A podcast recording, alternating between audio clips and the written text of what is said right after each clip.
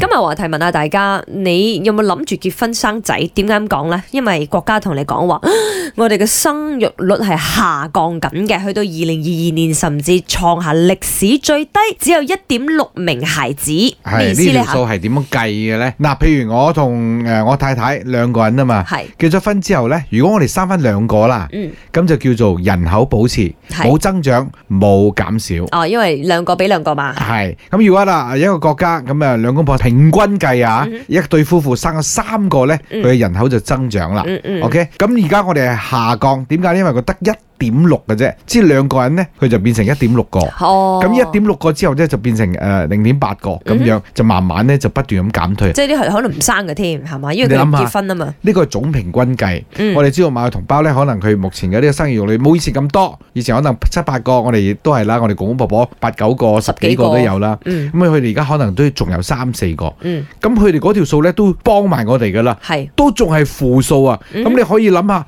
華人啊，嗰、個生育率，我諗啦，可能係得翻一點二或者一點一，甚至乎係一嘅啫。嗯即係個生育率再低啲添啦。咁、甚至乎講咧預料啦，嚇馬來西亞喺二零四四年咧就會進入呢個老人國噶啦。誒呢、個我我諗唔係單單馬來西亞嘅問題，全係球全球 Dạ, 嘅啊呢個問題。而家啊先進國更加係啦。除咗我諗不超過誒十、個國家嗰個誒人口嘅呢一個增長率咧，仲係好澎湃嘅，哇澎湃人口爆炸嘅。其他嘅國家大部分我諗九成啦，都係人口咧保持或者係衰退嘅。係啦，咁我哋而家就擔心馬來西亞人口發展啊嘛，所以就問下大家點啊喂，後生嗰啲嗱，我哋兩個就已經上咗岸㗎啦，嚇、係死會嚟㗎 啦， 啊仔我都仔女我都生咗廿兩美蚊個，就廿美蚊就達標係，OK 誒 break even À, 咗係係啊兩個生係兩林個生得一個啦嘛，係咪先咁？啊，我哋就呢度負咗拉低咗個數字係啦要。幫助人口嚟講，就靠啲後生噶啦。咁請問你哋其實有冇諗過結婚生仔嘅咧？嚇點解啊？因為而家好多全球嘅趨勢係點啊？哇，不婚主義者越嚟越多，個個都話：哎呀，自己都養唔掂，又或者係生咗小朋友，我又驚教壞佢啊，一係都唔好生啦。 即係大家都向往自由啦，再加埋可能喺財務嘅部分可能會吃力啲啦，因為話話養個 B 可能又好似食架跑車咁樣，即係種種嘅一啲遲婚理由或者不婚理由，我哋想聽下真實嘅諗法係點樣。